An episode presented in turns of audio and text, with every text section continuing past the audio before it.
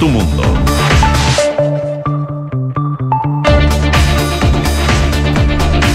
Siete de la mañana en punto. Exactamente, las 7 de la mañana en punto. ¿Cómo les va? Muy, pero muy buenos días. Bienvenidos a la nueva edición de Euro en Punto por la 89.7 que hacemos desde la ciudad de Santiago, la capital del país, para todo el territorio. Usted nos escucha en Valparaíso, en Concepción, en Puerto Montt y también en cualquier parte del planeta en www.duna.cl. Escucha y también nos ve a través de nuestro streaming.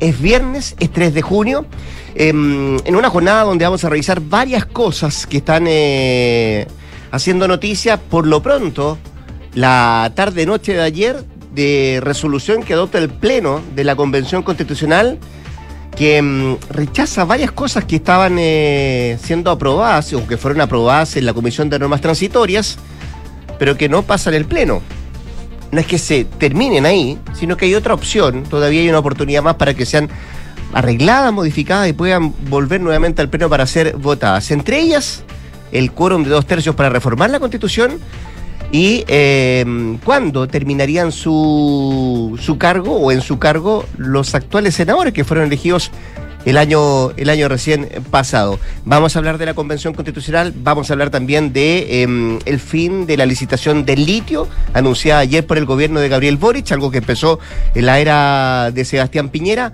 Vamos a hablar también de el despliegue de ministros que salen a terreno, a explicar la cuenta pública y los anuncios que hizo la cuenta pública el presidente Gabriel Boric. Miramos también el ámbito internacional y particularmente la comparecencia en cadena nacional anoche del presidente de los Estados Unidos, Joe Biden, con un tono bien enérgico y, y bien decidido respecto a que en ese país hay que ponerle coto, hay que ponerle mm, término a lo que ha ocurrido en los últimos días los asesinatos masivos eh, por eh, la adquisición tan rápida que tiene la gente en ese país para acceder a las armas. Pone algunas condiciones el presidente norteamericano, se las vamos a contar acá en un ratito más. Josefina Stavrakopoulos, ¿cómo te va?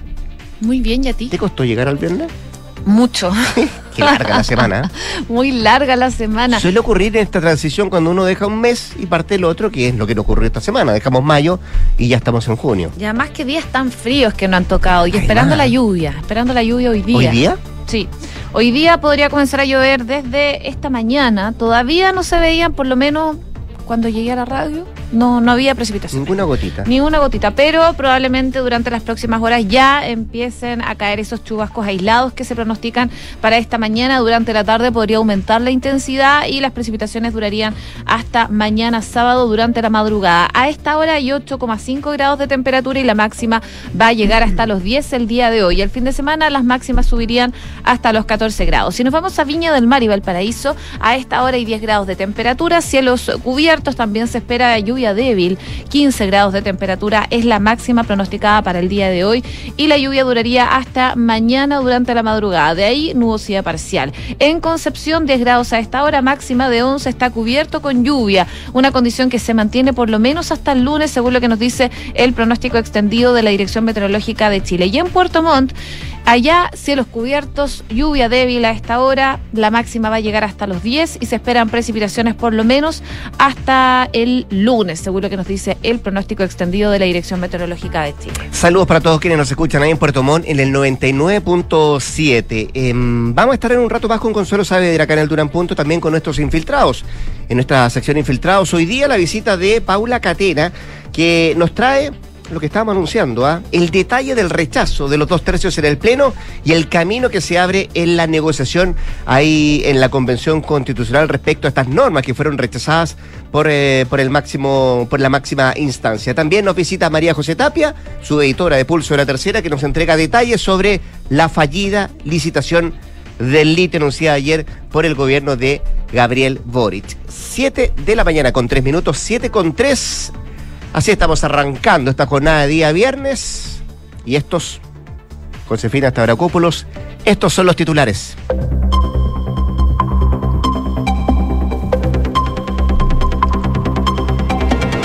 Pleno de la Convención Constitucional rechazó el quórum de los dos tercios y que los senadores terminen su mandato en 2026. En tanto, el Pleno aprobó en la nueva Carta Magna, en caso de ser aprobada, entra en rigor inmediatamente y se elimina la actual, lo que deja en vilo la fecha de término de la Cámara Alta y encendió las alarmas en convencionales y también en parlamentarios. Por otra parte, el presidente Gabriel Boric valoró la norma transitoria aprobada por la convención que prohíbe su reelección inmediata. Es lo que corresponde, señaló el mandatario.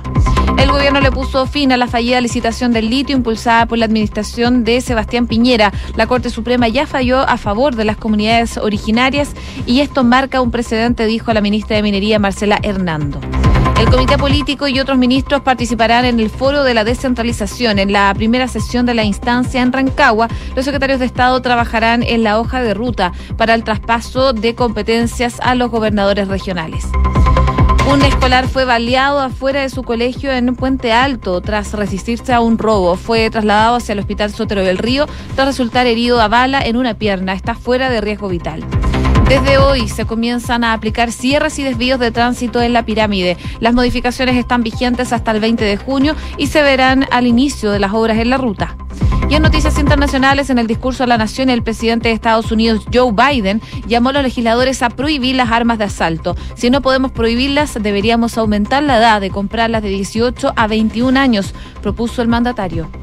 La guerra en Ucrania cumple 100 días y la ONU afirma que en ella no habrá ganador. Hemos sido testigos de lo mucho que se ha perdido, vidas, hogares, trabajos y prosperidad, sostuvo Amin Awad, coordinador del organismo para Ucrania.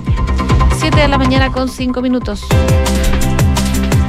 7 con 5, momento de ir al detalle, de desmenuzar las informaciones que han ocurrido en las últimas horas en nuestro país y vamos a partir por la Convención Constitucional que ayer tenía pleno. Eh, habían estado trabajando y siguen trabajando las tres comisiones que todavía eh, están en desarrollo, la de preámbulo, la de normas transitorias, que tiene un, paso importante aquí también la de armonización, ¿ah? y la de normas transitorias ayer tuvo, tuvo podríamos decir, un, revés no menor de lo que aprueba y lo que rechaza el Pleno de la Convención Constitucional, porque solo 20 de los 58 artículos que contenía el informe que fue entregado por la Comisión de Normas Transitorias aprobó el Pleno de la Convención ayer en la tarde-noche en una jornada donde vuelve a quedar en duda, podríamos decir, la duración de los actuales senadores en sus cargos, como primera como primera cosa, como primer titular, podríamos decir, de lo que pasó ayer en el Pleno. Y es que poco quedó en pie del acuerdo que firmaron los convencionales de centro izquierda e izquierda en esta comisión de normas transitorias. Y la razón de todo esto, o de todo aquello, dicen algunos, em, lo que hablan algunos convencionales, eh, y los que particularmente firmaron este acuerdo, es tener más espacio, dicen, para negociar puntos claves de las transitorias, ya que si bien fueron rechazadas, aún existe espacio, aún existe una posibilidad para ingresar salas nuevamente, pero con cambios o también con modificaciones y votar, votarse nuevamente en el Pleno. Eso ocurriría eh, en una semana más, el viernes de la próxima semana, respecto a estas normas que fueron rechazadas por el Pleno de la Comisión de Normas Transitorias. Y es que el Pleno rechazó, además el quórum de dos tercios para normas constitucionales hasta el 2026 y la norma que establecía que todos los integrantes del Senado terminarán su mandato el 11 de marzo del 2026, independiente de la fecha de su elección. Y en esa misma condición quedó la norma que apunta a que si un año antes de la próxima elección no se han promulgado las modificaciones de la legislación electoral para habilitar el derecho a sufragio de personas de 16 y 17 años, será el servicio electoral el que deberá dictar las normas necesarias para su realización. También fue que dentro de un año, desde la entrada en vigencia de la nueva constitución, se van a convocar a dos consultas vinculantes con el objeto de ratificar por parte de la ciudadanía la creación de la región autónoma de Chiloé y la región autónoma de Aconcagua, lo cual también vuelve a comisión, a esta comisión, a la de normas transitorias. También se rechazó que los órganos del Estado deberán adecuar su normativa conforme a lo establecido en la nueva constitución dentro de un plazo no superior a cinco años desde su entrada en vigencia. ¿Cómo se explican cada uno de estos rechazos. Bueno, ayer, por ejemplo, el convencional Fuad eh, Chaín decía que era esperable, pero por distintas razones. Algunos, dice él, la rechazaron porque no están disponibles a cercenar la mitad del periodo de autoridades que fueron elegidas democráticamente, y aquí se refiere obviamente a lo que pasa con el Senado, y otros porque está en la lógica del reseteo y que quieren, ojalá, elegirlo todo ahora y derogar todo al tiro. Era parte de la opinión que entregaba el eh, convencional constituyente Fuad Chain.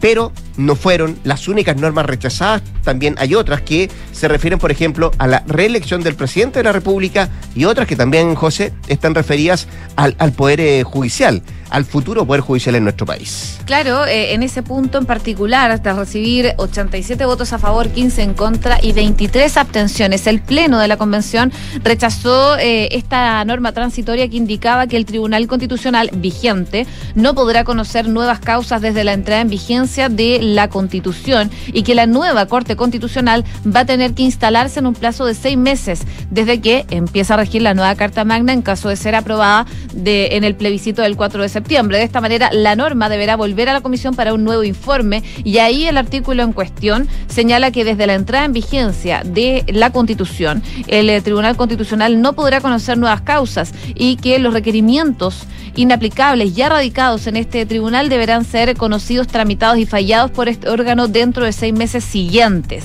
También dice que transcurrido dicho plazo, los requerimientos eh, que no hayan sido resueltos serán devueltos al tribunal de origen respectivo para para que estos resuelvan la incidencia en cuestión de la inconstitucionalidad de acuerdo al procedimiento establecido por eh, los artículos de esta Constitución y la continuidad de las suspensiones de procedimientos en el ejercicio de dichas competencias. Por ejemplo, el Tribunal Constitucional va a resolver de acuerdo a las reglas establecidas en la Constitución anterior. Además, la norma rechazada sostiene que la Corte Constitucional deberá instalarse dentro de los seis meses siguientes a la entrada en vigencia de la nueva Constitución. El Pleno también rechazó un artículo eh, que busca normar la forma en que se va a regular la organización y el funcionamiento del Consejo de Justicia. Este indica que dentro del año siguiente a la promulgación de la Constitución, el Poder Ejecutivo deberá presentar un proyecto de ley que regule las organizaciones y funcionamientos del Consejo de Justicia. Y si dentro de los dos años siguientes al inicio de su tramitación el proyecto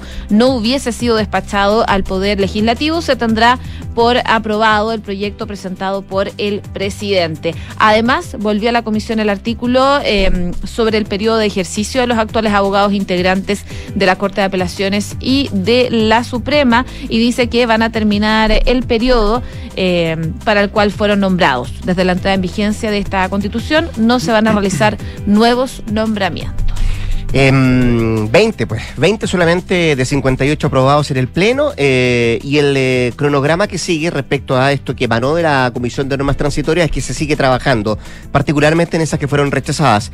El plazo para modificarlas y cambiarlas y que vuelvan nuevamente a votación al Pleno es el lunes hasta la medianoche y el Pleno va a sesionar el viernes de la próxima semana y vamos a ver qué es lo que pasa con la mayoría de estas normas que fueron rechazadas y que emanaban de la Comisión de Normas Transitorias. 7 de la mañana con 11 minutos. Escuchas, Duna en punto.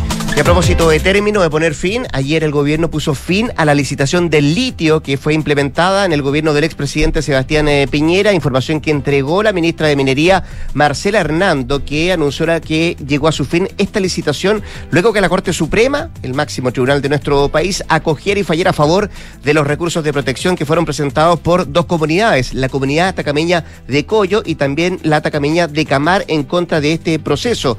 La ministra detalló que ahora se va a acatar este fallo del máximo tribunal y va a ejecutar aquellas tareas administrativas que en derecho corresponden y ya se había advertido, decía ella, que la licitación estaba mal hecha. Sobre el detalle de la decisión de la Corte Suprema, la ministra comentó que el actual gobierno ya había advertido que la licitación estaba mal hecha, sin embargo, al estar judicializado el proceso, decidieron eh, esperar a ver qué era lo que dictaban los tribunales competentes en esta materia. Por su parte, el encargado de litio y salares del ministerio, Gonzalo Gutiérrez, aseguró que este fallo es coherente con la iniciativa de la empresa nacional del litio. Esto como ministerio lo habían expresado, dice él, antes y se estaba a la espera de la situación judicial, así que esto permite continuar con la política que ha planteado el presidente Gabriel Boric al respecto era lo que decía Gutiérrez. La ministra de Minería, la ministra Hernando, comentó que ahora el gobierno se va a enfocar en construir una institucionalidad en torno al litio que permita generar confianza con el sector privado de cara, por cierto, al futuro, y también dijo que desde su llegada han mantenido conversaciones con las empresas que participaron en esta fallida licitación de litio. Y en esa línea, la ministra de Minería se comprometió a que a fines de este año o a principios, a principios del próximo se dé a conocer el modelo de gestión que tendrá Chile para la explotación de litio tras el acuerdo entre distintos ministerios y también ante las recomendaciones de expertos que serán consultados por el gobierno. Parte de lo que se conoce ayer respecto a esta determinación que tiene un carácter judicial pero que además viene un carácter administrativo pero que eh, sella y pone fin a aquella licitación que se comenzó a elaborar y a mm, llevar adelante en el gobierno del expresidente Piñera. Son parte de las cosas ya comienzan a verse, lo, había dicho el propio eh, presidente Boric en su, en su cuenta, en su cuenta del de, antes de ayer respecto a temas que tienen que ver con, la minería, eh, particularmente también con lo que tiene que ver con el litio y otras que están referidas, por ejemplo, al trabajo.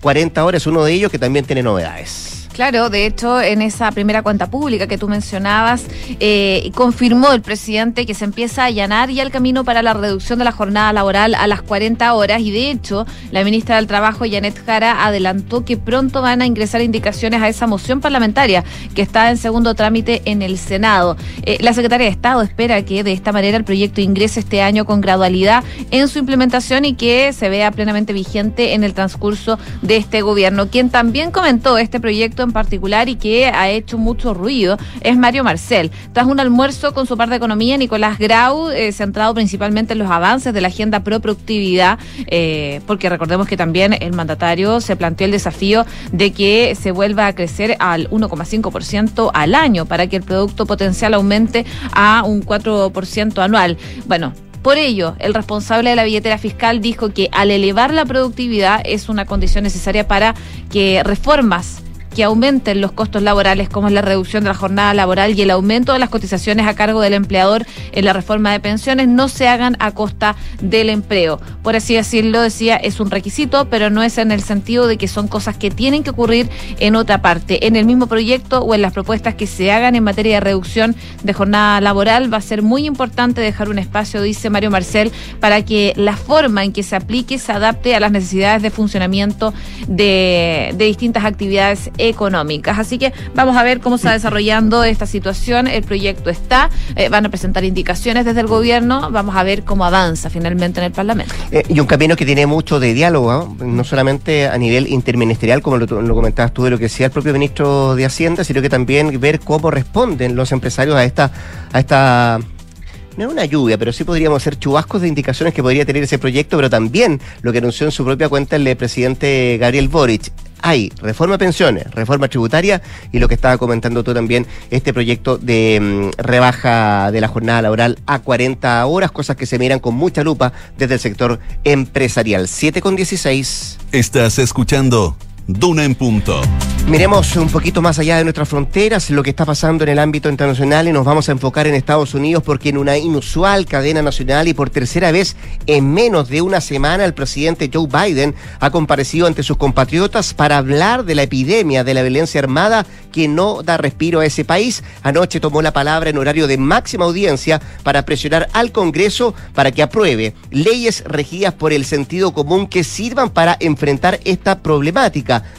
pidió la prohibición de las armas de asalto y también los cartuchos de gran capacidad y también subir la edad para comprar armas de 18 a 21 años. Parte de la locución del presidente norteamericano anoche en cadena nacional eh, y también ha dicho que si el Congreso no actúa, sé que esta vez será distinto y que los ciudadanos, dijo Biden, tomarán nota y van a votar para echar a esos políticos de sus puestos, ha dicho el eh, mandatario norteamericano. El discurso de Biden llega un día después de que un hombre irrumpiera armado con un rifle tipo AR-15 en la consulta de un doctor de Oklahoma y asesinara al médico y a otras tres personas que estaban allí antes de suicidarse. El miércoles Biden se mostró poco optimista con la perspectiva de que el Congreso acuerde una nueva legislación que aumente el control sobre el comercio de armas. Esto porque parece muy lejos la posibilidad de que los demócratas junten los 60 votos necesarios para cambiar esa legislación. Sin embargo, la presidenta de la Cámara de Representantes, Nancy Pelosi, ha prometido que va a someter a votación la próxima semana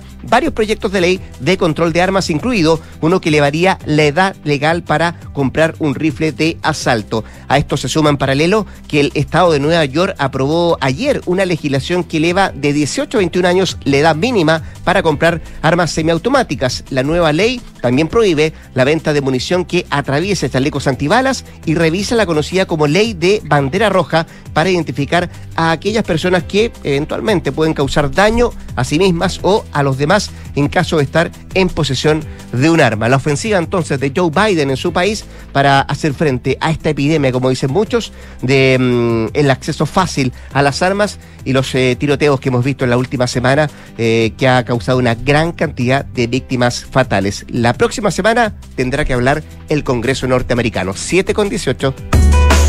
Revisamos indicadores económicos. La UEF el día de hoy 32.723 pesos. Sigue el alza. La UEF. El dólar 813. El euro 872 al alza. El IPSA 5.353 puntos al alza. Y el cobre 4,53 dólares la libra en números rojos.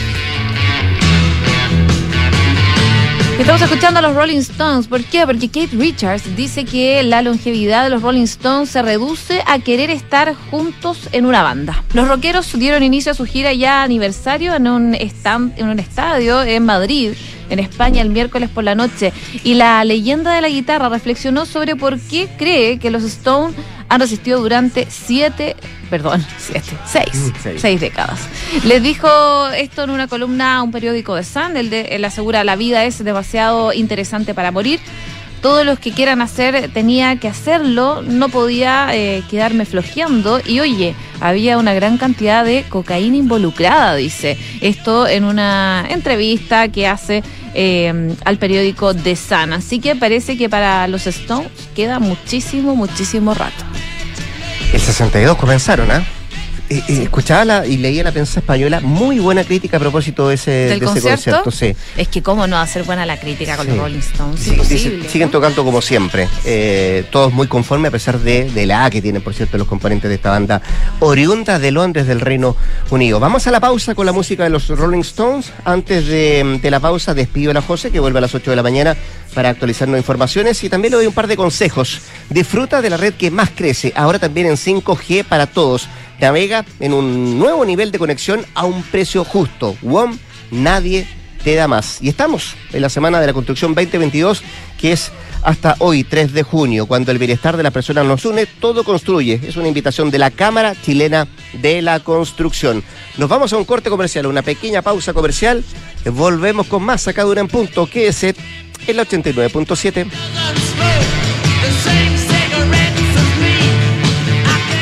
¿Y será posible conectar la gestión de recursos humanos con las personas de mi empresa? Claro que sí. Con Senda, el software de recursos humanos de Defontana, puedes conectar toda la gestión de capital humano de tu empresa en un mismo lugar. Ahorra tiempo y enfócate en los que de verdad importa, las personas. Con app para trabajadores, firma digital, gestor de documentos, control de asistencia y mucho más. ¿Y tú qué esperas para estar conectado con todo? Solo por junio aprovecha un 20% de descuento en senda.cl. Una vez al año el sector de la construcción abre un espacio para intercambiar miradas sobre infraestructura, sostenibilidad y acuerdos para mejorar la calidad de vida de las personas. Los desafíos son enormes y por eso necesitamos colaboración radical. Semana de la Construcción 2022. Cuando el bienestar de las personas nos une, todo construye. Participa desde el 30 de mayo al 3 de junio. Una invitación de la Cámara Chilena de la Construcción. Infórmate en semanadelaconstrucción.cl. Hola, hijo. Oye, papá, ¿andas por tu casa por casualidad? Nos escapamos con tu mamá a la playa. ¿Pasó algo? Oh, de veras. Es que no recuerdo si dejé la puerta trasera con llave. Ay, José, ya ahora que te ponga una alarma, así cada vez que sales quedas tranquilo. Mira, con Verisur lo puedes revisar desde la app. Sí, lo sé. De esta vez no pasa. Llamaré ahora mismo. Chao. Protege lo que más quieres con alarmas Verisur. Llama al 600-385-0003 o calcula online en verisur.cl. Activa Verisur. Activa tu tranquilidad. Escuchas Duna en Punto con Rodrigo Álvarez. 7 de la mañana, 22 minutos, 7 con 22. Seguimos acá en la 89.7 haciendo Duna en punto. En su cuenta pública, el presidente de la República, Gabriel Boric, anunció una reforma estructural a la salud a través de la presentación de un proyecto de ley que va a crear un fondo universal de salud. ¿De qué se trata? ¿Cuánto o cuándo podría empezar a implementarse este Fondo Universal de Salud? ¿Qué pasará con el actual sistema? Son eh, varias las preguntas que se hace la gente y que mm, queremos de alguna forma conversar también con el presidente de la Asociación de ISAPRES, Gonzalo Simona, quien tenemos en la línea telefónica y de inmediato saludamos. Gonzalo, ¿cómo le va? Muy buenos días. Muchas gracias por, atendernos. ¿ah? Hola, muy buenos días, Rodrigo. Muchas gracias a ustedes por la invitación. Oiga, Gonzalo, eh, desde la CISAPRE, usted particularmente, ¿cómo, ¿cómo entienden, cómo ven este Fondo Universal de Salud que fue anunciado, como decía yo, por el presidente de la República, Gabriel Boric, en su, en su cuenta, en su cuenta anual y que de alguna manera él decía busca, busca mayor equidad? Sí, mira, la, la- la verdad es que no se entregaron lo- los detalles de la propuesta. Cono- conocemos solo el título, dice usted. Exactamente, se Mm. anunció la creación de un fondo universal, pero no, cono- no conocemos el contenido del proyecto. Entonces, la verdad es que sin conocer el contenido del Mm. proyecto, no sabemos si efectivamente lo que se está planteando va en la línea del mismo propósito que tú planteas, que Mm. para nosotros es eh, efectivamente aumentar equidad, solidaridad y lo más importante en salud, que es que las personas, efectivamente, que, que, que tú, que tu familia, que la, los radios escucha, la familia, los radios escucha y todos nosotros tengamos mayor acceso, mayores facilidades de acceso a atención oportuna y de calidad cuando la necesitemos. Si apunta en ese sentido, bienvenido. La pregunta es cómo va a venir redactado, si efectivamente logra alcanzar que las personas tengan una mejor atención de salud. Es cierto, eh, no se conocen las bajadas de ese título, pero sí hay algunos que dan algunas luces, particularmente respecto a lo que podría pasar en torno, eh, Gonzalo, al 7, al 7%. Eh, ¿Qué implica eh, o qué podría implicar? Porque hablemos en potencial, no sabemos lo concreto que es lo que podría traer este proyecto, eh, pero ¿qué podría implicar para el 7% de salud obligatorio de las rentas de las personas? ¿Dónde podría ir? ¿Yo ah, no iría, por ejemplo, usted se imagina que ya no iría como opción a la ISAPRE? Muy buena esa, eh, eh, eh, esa, esa, esa, esa pregunta, Rodrigo. Y aquí, en realidad, uno puede imaginarse que hay dos caminos. Un camino es el que está siguiendo, tal cual nosotros lo entendemos, la Convención Constitucional, que es que en realidad lo que hace la Convención Constitucional es que toda la cotización, todo el 7%, la cotización legal que todos los, los, los chilenos tenemos que aportar para el sistema de salud, vayan al sistema público. Ese es un camino y ese es el que está planteando la, la, la, la convención y eventualmente también puede ser el que el que establezca el programa de Boric si uno si uno lo entiende como que solo existe un sistema nacional de salud al cual todos los chilenos tienen que adscribirse.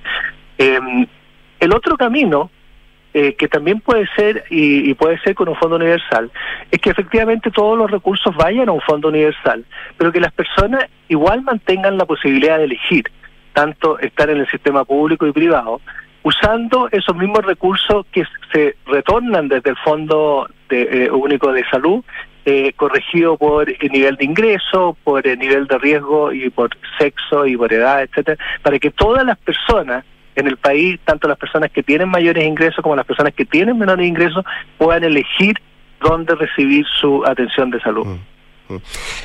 Usted plantea dos caminos, Gonzalo. Estamos conversando con Gonzalo Simón, presidente de la Asociación de ISAPRE. Esos dos caminos que podrían ser, ¿cierto? Pero ¿cómo se hace para que un plan de salud sea universal, obligatorio y que sea, eh, podríamos decir, idéntico, similar para los que tienen mayores ingresos y para los que tienen más bajos ingresos? ¿Cómo se hace? Y parece, y aquí la pregunta, y me, voy a jugar con con un concepto que parece titánica esta tarea, si es que no hay solidaridad, por ejemplo, para ese 7%, Gonzalo. Eh, mm, mm, sí, eh, efectivamente, de nuevo, muy buena, muy buena la pregunta. El, el, nosotros lo vemos más sencillo, al, al revés. ¿En qué sentido? ¿Mm? En que efectivamente el Estado es el que tiene que fijar ese plan de salud universal. Nosotros pensamos que tiene que, que ser el Estado quien dice cuál es la política de salud del país, cuáles son las prestaciones relevantes en el país, eh, cuáles son las prioridades del país. Es quien tiene que ser el garante de que efectivamente se cumpla tan plan de, de- de salud universal para todas las personas. Y tiene que ser el que va actualizando las coberturas a lo largo del tiempo. Pero una vez que se fijó un plan de salud universal, Claro. una vez que se estableció cuáles son las prestaciones, cuál es la cobertura que va a existir, cuántos son los plazos máximos que tienen que haber, eh, cuál es cómo se va a ir midiendo la calidad de los prestadores de tal manera de que efectivamente puedan estar eh, adscritos a este a este sistema. Una vez fijado todo eso y que el Estado es el que tiene que estar observando que todo esto se cumpla, De ahí en adelante uno puede pensar que pueden haber tanto instituciones públicas como privadas que den el aseguramiento cumpliendo con ese plan de salud y prestadores públicos y privados que estén dando la atención necesaria para cumplir con eso. Pensamos que es más sencillo eso desde el punto de vista del Estado que la creación de un sistema nacional de salud que hoy día ya existe. Si, si lo vemos a la, la situación actual, la situación actual es que hoy día está el, el Sistema Nacional de Salud, que, está abierto para todos los chilenos. De hecho, entre 15 y 16 millones de chilenos hoy día reciben la atención a través de ese sistema.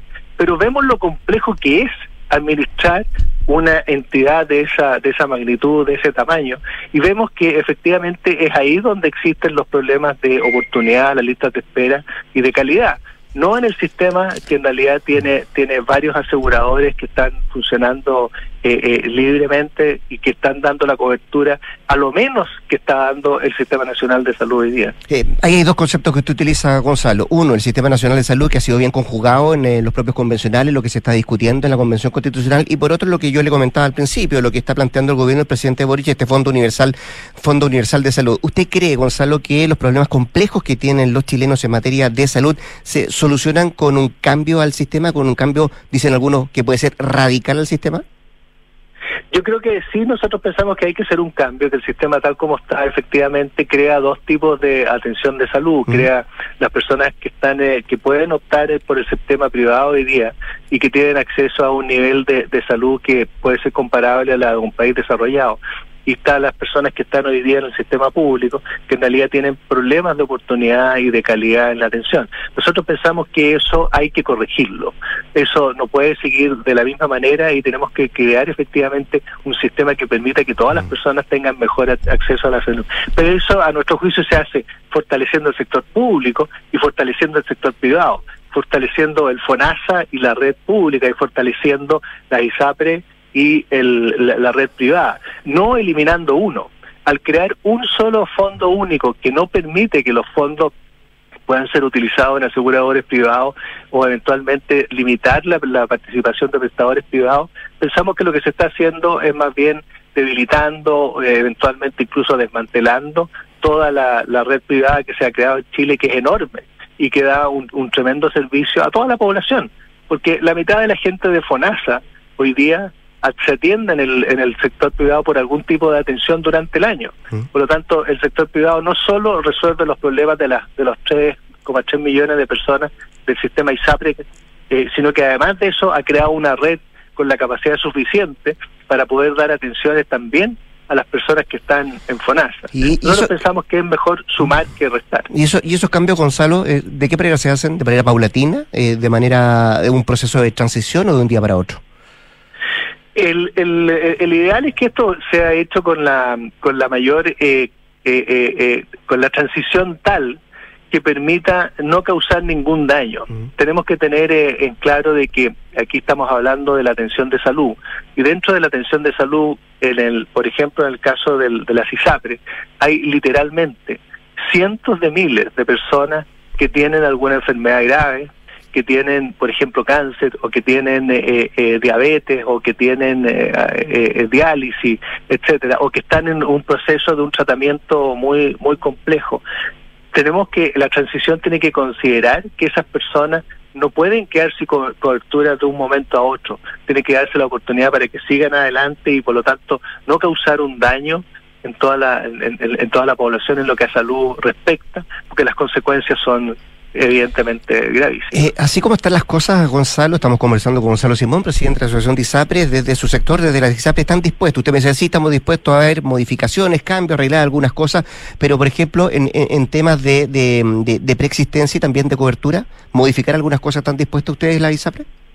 De todas maneras, mm. tienes, tienes toda la razón. Nosotros pensamos que efectivamente es bueno avanzar hacia un, un plan de salud eh, común, un plan de salud único, eh, para que para las personas sea más sencillo saber cómo interpretar la, la cobertura, entender fácilmente o por lo menos aprender a lo largo del tiempo, dado que no se le va modificando cuál es la cobertura que la persona tiene. Nosotros nos parece de todas maneras que eso es una buena un buen camino y una buena idea. Después, segundo, la creación de un fondo, efectivamente, de un fondo de compensación de riesgo como funcionan los países desarrollados, ¿Mm? de tal manera de que las personas libremente se puedan mover con o, con o sin preexistencia, siendo personas mayores o no, etcétera, sin ninguna restricción de una institución a otra para recibir esa cobertura. De todas maneras, tiene que estar eh, presente en la en, en, en, ese plan de salud. Y lo tercero, evidentemente, que la creación de un fondo de compensación permita al mismo tiempo que las tarifas, que lo, lo que la persona pague, no tenga diferencias por, por eh, ni por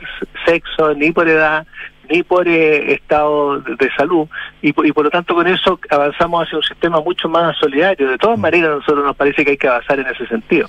Si la duda es avanzar en ese sentido es contradictorio con el hecho de que las personas puedan elegir y ahí es donde nosotros pensamos que la respuesta es no.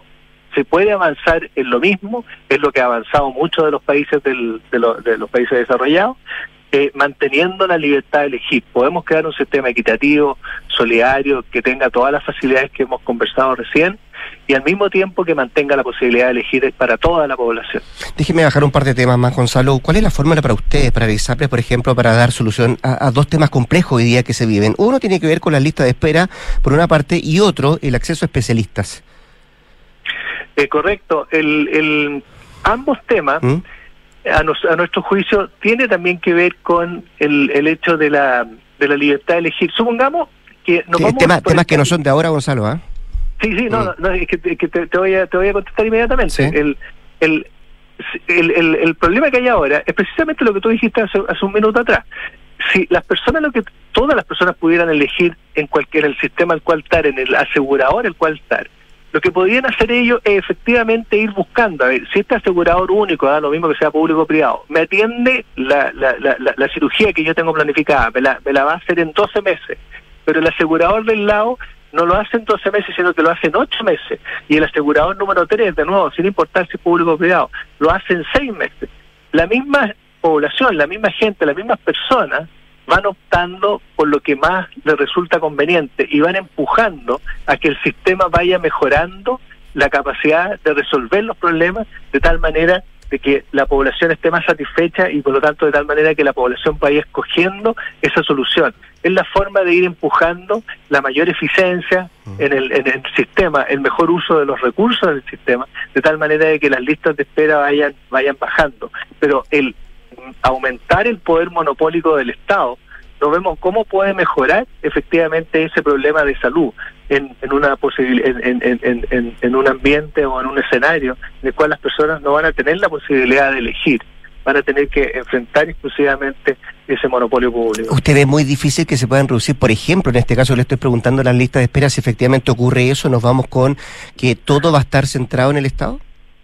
Exactamente, el, el, el, un ejemplo eh, se usa, por ejemplo, Inglaterra como un sistema único. Mm. Hoy, hoy, día, eh, eh, no hoy día, porque hoy día sería, hoy día hay como 6 millones de personas, pero vámonos a, al año 2019, que era una época normal. Hoy día la, la lista de espera ha crecido en, en, en, ciertos países por la pandemia, pero si nos vamos al año 2019, que era el funcionamiento normal, en, en Inglaterra habían 4 millones de personas en, en lista de espera. O sea, el, ahí tienes tú el ejemplo de un sistema que tiene que es un sistema único, que es un sistema eh, eh, eh, estatal, no es estatal en realidad, tiene, tiene otras diferencias, pero, pero que está centralizado, donde las personas no tienen la posibilidad de elegir. Y vemos que se mantienen las, las listas de espera exactamente igual, a pesar de que evidentemente que Inglaterra tiene mucho más recursos de los que tiene Chile destinados a salud. Le cambio la pregunta, se lo doy al, al revés. ¿Usted cree que esos problemas que estamos hablando no se solucionan con la eliminación del sistema privado? No, todo lo contrario. Nosotros nosotros pensamos que lo que hay que hacer es efectivamente darle la capacidad para que tanto el sistema público y privado puedan desarrollarse en el tiempo, para que el sector salud tenga más capacidad para hacer eh, atenciones y con eso permitir el acceso a las personas y con eso ayudar a que las listas de espera vayan vayan eh, eh, eh, disminuyendo y minimizándose en el país.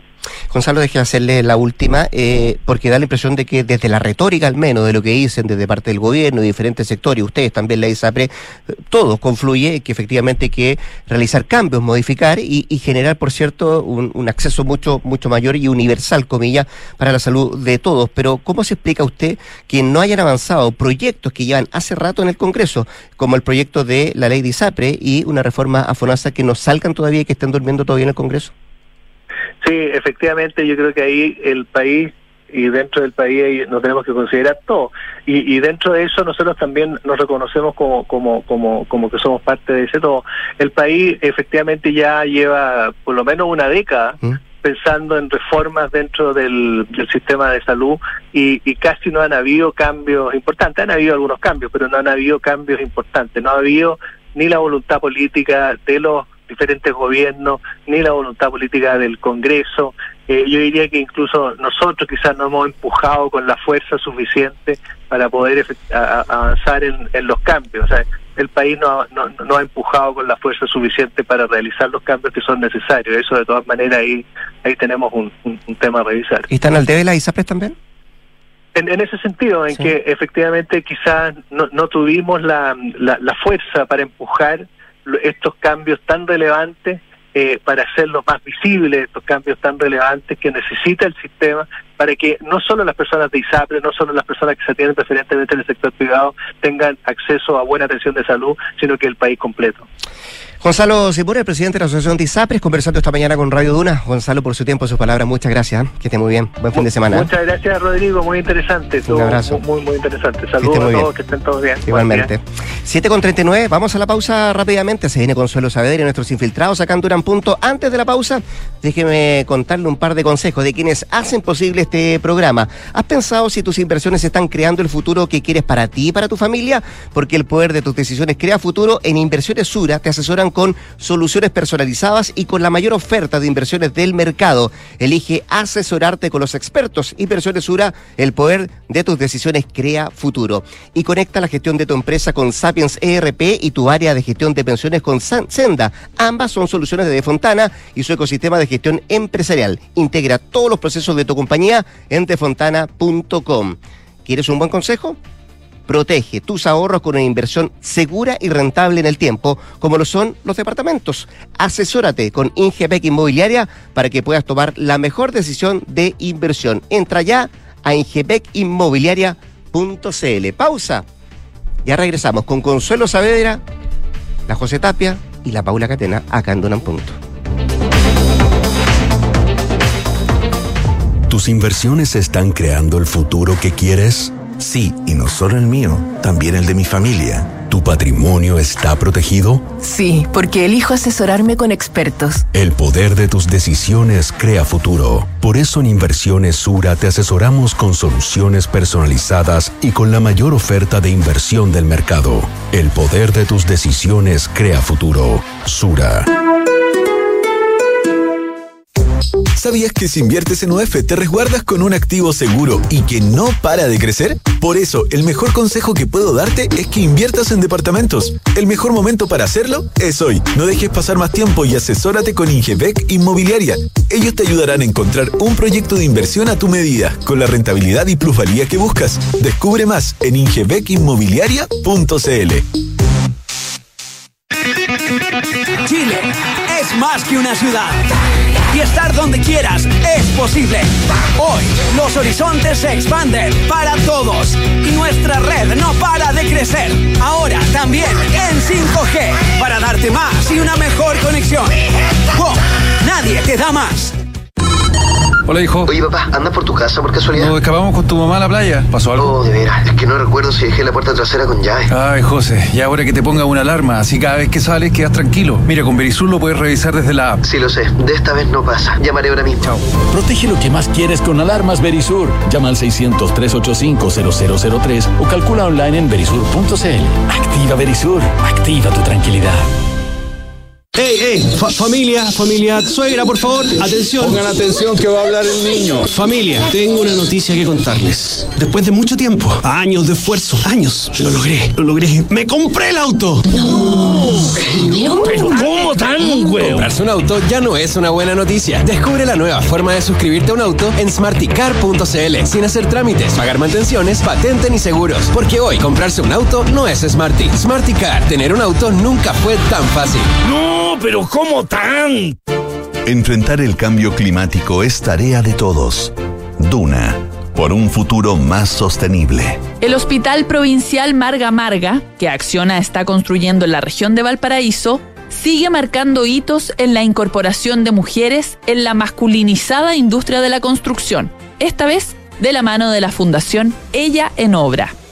Junto a esta institución, han capacitado y certificado dentro de su jornada laboral a 16 mujeres en labores de terminación de pisos y muros, lo que les ha permitido adquirir conocimientos en carpintería, instalación de cerámicos y porcelanatos, entre otros. Esta certificación permitirá a las trabajadoras abrir nuevos caminos a oportunidades laborales y ganar experiencia para mejores salarios en el futuro, generando además una vivencia diferenciadora en el mundo de la construcción. Acciona, expertos en el desarrollo de infraestructuras sostenibles para recuperar el planeta.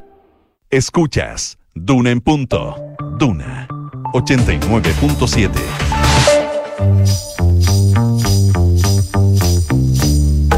Son los infiltrados en Duna en punto. 7 con 43 de la mañana, 7 de la mañana, 43 minutos. Momento de saludar a Consuelo Saavedra de inmediato. Hola Consuelo, ¿cómo te va? Buenos días. Hola, buenos días. ¿Qué tal? Viernes. Qué rico. Le preguntaba temprano a la José Tabracuro, ¿te costó llegar? Ni sabes, me dijo. No sabes lo que me costó llegar al viernes. Si a ella, Pero aquí a ella, que, aquí está, estamos. que está recién casada, que es joven, le costó llegar, imagínate nosotros. Bueno, en fin. Mm. Saludemos a nuestra infiltrada, la José Tapia, ya la veo a la distancia también. Hola José, ¿cómo te va? Buenos días. Hola, bien, ¿y ustedes cómo están? ¿Todo bien? Buenos días. Qué bueno. Acá a mi lado, Paula Catena. ¿Cómo Hola, estás? Feliz de que sea viernes también. Mira, ¿ves? Hola José, hola Consuelo. Hola, Hola. la Paula que estuvo demo- estuvo democrática para la pauta, me encantó. Ah, sí. Consulté opciones. Sí, muy bien, dijo. ¿Hablamos de esto o hablamos de esto otro? Y la mayoría optó a hablar Oye, de... podríamos abrirlo, podríamos abrirlo al público eso. Por supuesto. La Vamos, Paula, anterior, de las En el opciones. Instagram. Claro. Mañana, ¿qué quieren que hable? Pero hoy día vamos a hablar de la Convención Constitucional, Paula. Eh, Claro que y vamos a hablar del fin del litio también con la José Tapia, pero partamos por la convención que yo decía más temprano, y no quiero equivocarme en el número, déjame revisarlo, se aprobaron de las indicaciones que salieron, o de las normas de la Comisión de Normas Transitorias, 20 de 58 artículos. Eso tengo yo. 45 artículos y 53 Perfecto, indicaciones. Perfecto, la indicación. Y se aprobaron bastante menos de, eh, de lo que estaba estipulado. O sea, de en general se esperaba que hubiese un alto rechazo. ¿Mm? Porque siempre, como hay una segunda instancia, no se acaba acá, es- eh, eh, tienen margen todavía para arreglar para arreglar alguna de estas normas eh, transitorias, porque recordemos que termina el trabajo de esta comisión el 10 de junio. Así es. Entonces, una vez con. Viene entrando Nicolás a dejarme nuevamente un café. Muchas gracias, Nicolás. Oh. Por eso, Qué- aquí está. qué amoroso. Amoroso. Qué buen amigo. Sí, algo que ya se ha vuelto tradición, hay Tradición, que hay que decirlo. Por eso interrumpo y le doy las gracias. Eh, ya, eh, siguiendo con el tema de lo que se votó ayer en el Pleno, eh, bueno, se, se- se votó este primer informe de la Comisión de Normas Transitorias. Recordemos que esta es como la instancia donde se establecen los plazos para pasar eh, de la actual institucionalidad a la nueva en caso de que se apruebe el plebiscito del próximo 4 de septiembre. Y en este entendido es que, bueno, se esperaba que hubiese mm, un alto rechazo de, de varios de estos artículos. ¿Por qué? Porque todavía hay plazo, pueden volver eh, a presentarse indicaciones hasta el lunes y de ahí tiene una segunda oportunidad en el Pleno.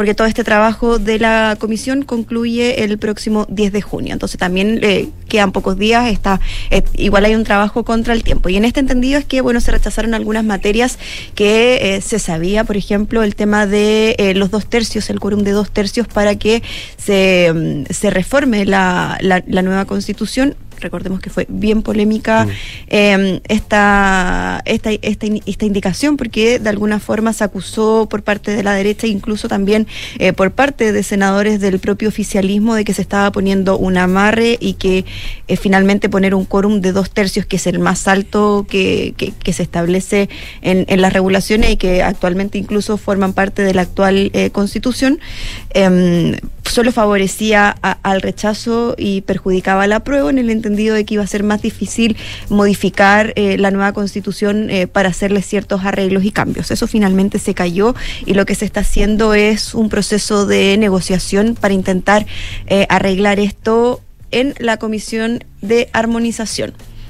Algunos creen que todavía podría verse en, en transitorios, pero algunos creen que debe de establecerse como una norma permanente en los transitorios, establecer ahí el quórum y reponer el de cuatro séptimos o tres quintos que se cayó en algún momento en la Comisión de Sistema de Justicia. Bien enredado esto, ya parece un puzzle que hay que ir eh, armando el tema, sí. el, el tema de los quórums, pero bueno, eso es una de las materias que se cayó ayer que no, no fue para nada sorpresivo. Recordemos que también el gobierno, el presidente eh, Gabriel Boric y se manifestó eh, contrario a este, a este quórum y lo dijeron explícitamente que no era algo que, eh, que, que les parecía eh, correcto. Y otra. Oye, Paula, lo que, lo que no entiendo es la. mm, eh, ¿qué, se- qué- qué pudiste reportear eh, sobre la posición de Fernando Atria? Eh, porque él finalmente no apoya eh, lo- los dos tercios. Eh, si bien al comienzo él había dicho que estaba por eh, poner un candado o, o- Y fue bastante duro. para que el actual para que el actual parlamento no pudiese eh, llegar y reformar eh, la, la nueva constitución si es que se aprueba. Claro. Eh, ¿Por qué él no vota favorablemente y, y cuál, cuál es la apuesta en ese sentido? Bueno, lo que se transmite es que luego de como este emplazamiento, o sea, lo que se dice en privado, luego de este emplazamiento del, del Ejecutivo de alguna forma, hubo conversaciones ahí entre convencionales del gobierno y, eh, y el Ejecutivo para eh, avanzar hacia un acuerdo que permitiera un quórum más bajo. Esa como la explicación que dan en privado algunos convencionales y la explicación eh, de, de Atria, bueno, no sé si ayer dio alguna declaración, no la vi al menos eh, para argumentar su postura, pero sí esto generó un debate eh, fuerte al interior de, del Frente Amplio en el entendido de que ellos, junto también al colectivo socialista y otros colectivos como los neoneutrales, habían firmado como una especie de acuerdo con las indicaciones para que, que- que incluía este, estos dos tercios y después rápidamente en el caso del colectivo socialista y de los neoneutrales se restaron eh, inmediatamente diciendo que no, que no les parecía por eh, toda esta ofensiva pública de alguna forma que hubo por parte de los parlamentarios. Eso por un lado, y en el caso del Frente Amplio hu- hubo otros como Constanza Schonhaut que se abstuvieron en la votación de ayer eh, mm, y Baza que eh, mantuvo su voto favorable. Entonces, claramente ahí se dio cuenta de que no, no, no había unanimidad en la postura de, de ese colectivo, al menos para enfrentar esta materia. Y Yo creo que según lo que dicen también tiene que ver con este, este llamado que, que hizo, que hizo el gobierno y conversaciones que también eh, fueron en, en el ámbito privado para intentar encarrilar esto. Eh, y eh, lo otro que fue importante de la votación ayer, que se cayó y que abre toda una nueva polémica es respecto del tema de que eh, se cayó esta norma que establecía el fin del Senado en 2026 y eh, que, eh, permití que, y que permitía que se pudieran reelegir eh, el actual Senado eh, en la Cámara de las Regiones. Eso es importante porque finalmente quedó en el aire eh, y se aprobó la norma, una norma que es el artículo primero que dice que eh, si es que eh, una vez que que la nueva constitución, una vez promulgada la, mm, la nueva constitución en caso de que se apruebe, entra a regir a los 10 días después de su promulgación, es decir, casi inmediato. Entonces queda en vilo eh, el eh, qué, va, qué va a pasar con el término de, de- del Senado. Y ahí es cuando se, se- se- se entró todo este debate y esta preocupación de algunos convencionales y también de los parlamentarios que dice, bueno, esta cuestión se va a acabar casi inmediato, entonces vamos a tener que, que empezar a regir con la Cámara de, de las Regiones. Entonces ahí hay un debate que, que se tiene que, que- que solucionar y la apuesta es que las negociaciones se den durante todo el transcurso del fin de semana para eh, llegar a un consenso el lunes en Ah, indicaciones. eso. Plazos lunes para, es- para modificar estas indicaciones, ¿no? Sí, es ¿Y el el- Pleno las ve cuándo? Sí, sí, no, hay, no hay no, hay fecha todavía para, mm, para el pleno porque tienen que poner, o sea, ingresar las indicaciones, pero debería ser durante la misma semana. Escucha, porque decía el próximo viernes. porque eh, no, es que no está fijado todavía, pero probablemente tiene que ser entre jueves o viernes porque todo el trabajo de la comisión termina el 10 de junio. El 10. Y recordemos en que teoría tiene, es el 14, perdón, en teoría eh, es el 14 de junio. Por calendario Será- terminan el claro, 10. porque el 10 No, es no, no, no, viernes. El, el, el pleno, el segundo pleno eh, Ah. para normas transitorias. Pero eso era eh, lo que se decía eh, antes. No sé si esa fecha se va a mantener eh, o no.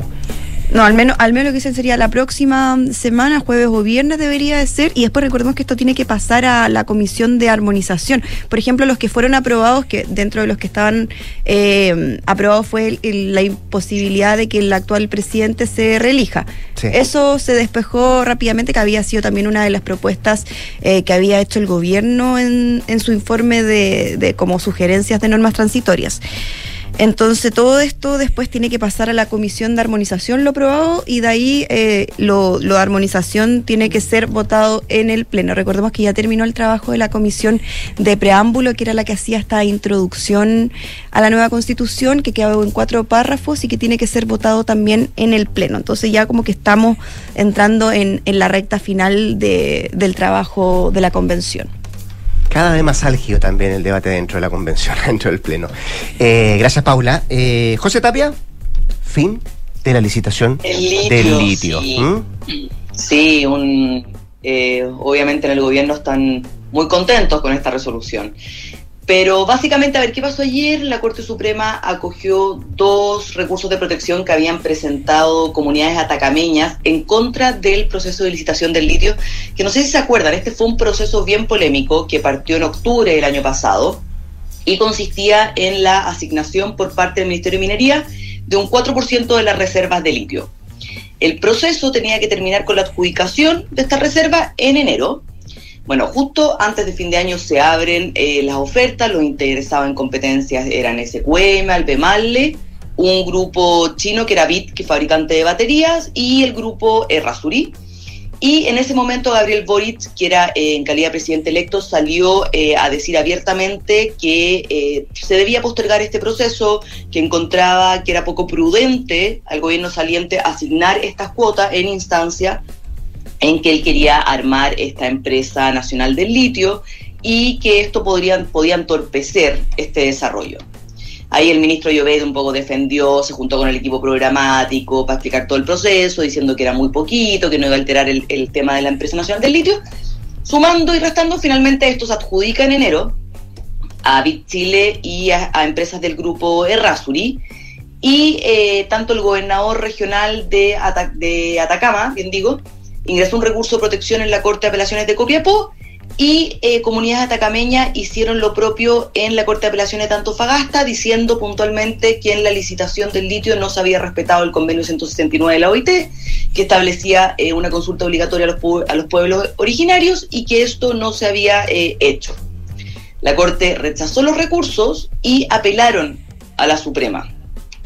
Y ayer justamente lo que hace la tercera la- sala de la Suprema es acoger estos recursos y en líneas generales termina con el proceso, porque dice, bueno, aquí obviamente hubo aspectos que no se hicieron de la manera correcta y eh, básicamente que no se hizo eh, esta consulta indígena porque en las bases no se delimitó bien dónde, el terreno donde iban a estar estas pertenencias eh, de litio, por ende no se eh, identificó bien a las comunidades que se iban a ver afectadas y al final del día no se hizo esta consulta. Por ende yo no puedo eh, aprobar un poco este proceso. El gobierno se demoró muy poco en salir a hablar. La ministra de Minería, Marcela Hernando, salió a respaldar esta resolución diciendo que ellos desde un primer comienzo habían dicho que este proceso estaba mal hecho, que había que escuchar a las comunidades, que había que escuchar un poco el entorno de estas licitaciones, y ellos mismos dieron por terminado este fallido proceso de licitación, como decían ayer, y eh, diciendo que ahora iban a iniciar todos los trámites para poder avanzar en lo que ellos realmente quieren hacer, que es esta empresa nacional del litio.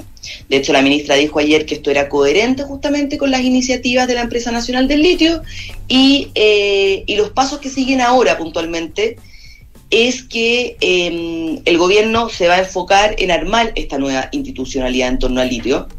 La idea, eh, según ella, es que esto no implique eh, que no hay un trabajo público-privado. O sea, de hecho, ayer decían, este en realidad este fallo nos facilita poder avanzar en un mayor trabajo público-privado, porque si esto no hubiese estado resuelto, las empresas que estaban, eh, entre comillas, judicializadas, que eran las que se habían asignado estas cuotas, no hubiesen podido participar en un futuro proceso para armar esta empresa de, eh, esta empresa litio y poder tener acuerdos con el gobierno.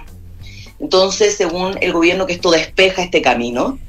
Em, las metas eh, también eh, claras, a la vez ayer la ministra fue, fue bien concreta en decir que de aquí a fin de año o máximo principios del próximo año se va a dar a conocer como el modelo de gestión que va a regir esta nueva institucionalidad, después de que dice que se va a juntar con todos los ministerios, obviamente con entes privados, y que de aquí al fin del gobierno debiera estar instaladas las instituciones estatales que van un poco a liderar este proceso. La duda que surge entre los expertos y entre el mundo privado es un poco qué va a pasar de aquí a fi- a- al fin del gobierno. O sea, porque la defensa del, gobierno anterior, un poco para seguir adelante con la licitación, era que Chile ya ha perdido mucha competitividad en el entorno del litio. Nosotros eh, hace un par de años teníamos el 36% de la extracción mundial de litio, éramos eh, el líder. Y hoy día hemos disminuido ese peso un 31% y el líder es Australia que era un poco los argumentos que daba el gobierno. Entonces, y un proyecto de litio que se, que se licita ahora, su desarrollo puede ser en cuatro años más en todo el proceso de aprobar los permisos y de avanzar en eso. Entonces, em, la duda de- del, del mundo privado es esa, oye, vamos a seguir perdiendo competitividad de aquí en adelante. Según decía el gobierno ayer, no... O que sea, hay más que, perdón, más que competitividad es perder mercado en realidad, ¿verdad? Tal cual, tal cual, es perder mercado eh, en, una, en un entorno en que obviamente el litio se habla como eh, sumamente apetecido por el tema de las baterías, por el tema de todo, de todo el mundo de, de, de- de las baterías de litio puntualmente, todo el mundo vehicular, entonces eh, vamos a seguir perdiendo justamente el Claro. mercado y nos van a seguir Claro, y, pierde- pasando y pierdes mercado, y, en realidad eh, es perder mercado, pero también eh, lo- lo- los contratos eh, eh, van, van amarrados a, eh, a muchos años a futuro. Entonces, eh, pierdes mercado hoy porque no estás haciendo extracción o no estás creando cual. eh, me- nue- nuevas operaciones, pero eso puede tener una- un, un, un efecto a futuro eh, también, ¿verdad? Tal cual, según el gobierno que hay que Enami y Codelco, ENAP hablan también como que están avanzando en ciertos proyectos que podrían seguir adelante, pero igual está todo bien, bien difuso todavía de lo que va a ser el desarrollo del litio de aquí hasta que se arme esta famosa empresa en unos cuatro años más, según Claro. las estimaciones del gobierno. Chamo, noticia todavía en desarrollo, vamos a ver lo que pasa de aquí en adelante. José Tapia, muchas gracias, que estés muy bien, ¿eh? Muchas gracias a ustedes, también. muy bien. Infiltradas muy de viernes. Buenos Consuelo días. Saavedra, gracias, buenos días. Nos vemos. Se viene la noticia con José Tabaracopoulos.